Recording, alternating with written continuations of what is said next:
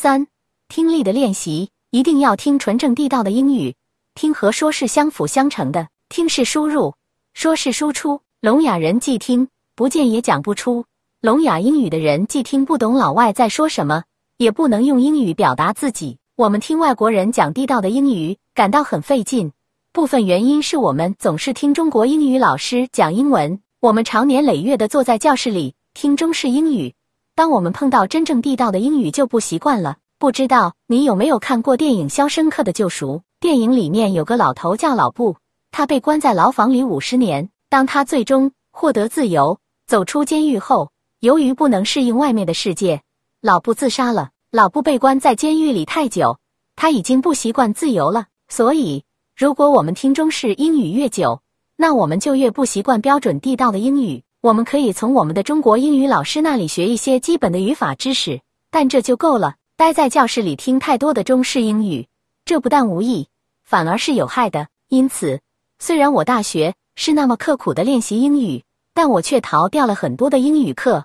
原因就在这里。现在有那么多的美剧、电影、纪录片、BBC、VOA 等，为什么这些最正宗、最地道的英语你不去学，而要去学那些不正宗的中式英语呢？是被关在牢房里关太久了吗？我这样说，大家可能觉得是对我们伟大的中国英语老师的伤害，但我们总不能为了一种表面的和谐，相互欺骗、相互恭维。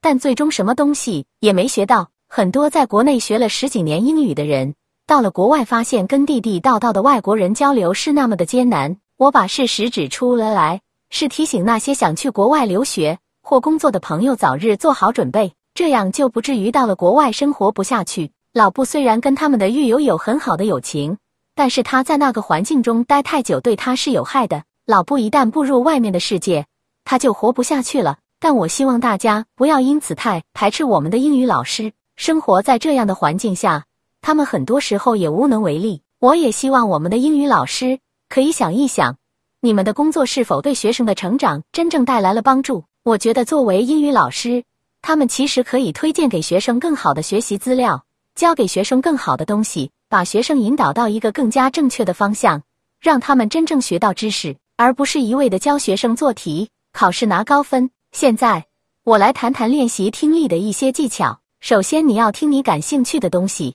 这一点我在关于英文原著的阅读的那篇文章里也谈到了。我们人是情感动物，不是一台机器。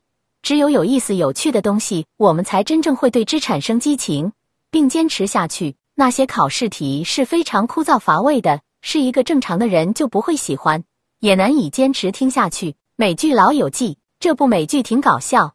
对话的英语也很简单，很实用，大家可反复看，直到可以不看字幕，完全看懂。一般像欧美的电影、美剧、纪录片、访谈节目等等，这些是比较有趣的东西，大家可以用来练听力。还有一些带有音频文件的小说，大家也可以将其下载下来，来练习听力。需要注意的是，当你在听的时候，先不要去看原文，即使没有完全听懂，或只听懂了比较小的一部分。也没有关系。我们两三岁的时候，周围大人跟我们讲话，我们其实也只能听懂一部分。但我们持续不断的在听，不断的接受外部的信息，慢慢的我们就可以听懂了。练习英语听力的时候也是一样的。当你有些单词没有听懂的时候，不要太焦虑，继续听下去，让意识跟着前面的音频走，而不要总去回想那些没有听懂的单词。当你听了几篇以后。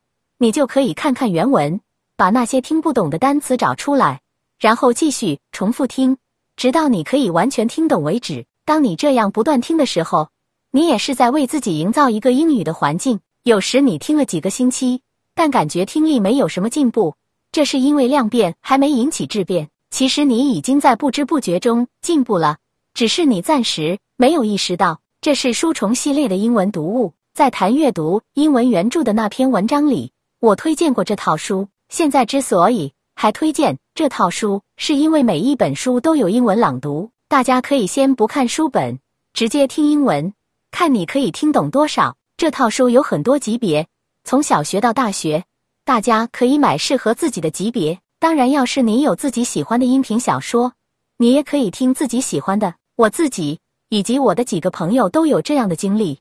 当我们听了一个月或两个月的时候，发现没有什么特别大的进步，但我们坚持下去，等到了第三个月或第四个月的时候，突然发现很多的美剧、电台、新闻，不要字幕也能看懂了。希望大家也能每天听两到三个小时，一鼓作气，坚持听几个月，某一刻你会发现，你几乎可以完全听懂那些纯正地道的英语了。总结一下，我上面提到了三点一。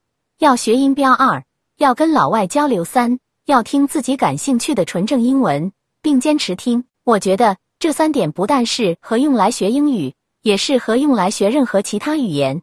这三点其实是相辅相成的。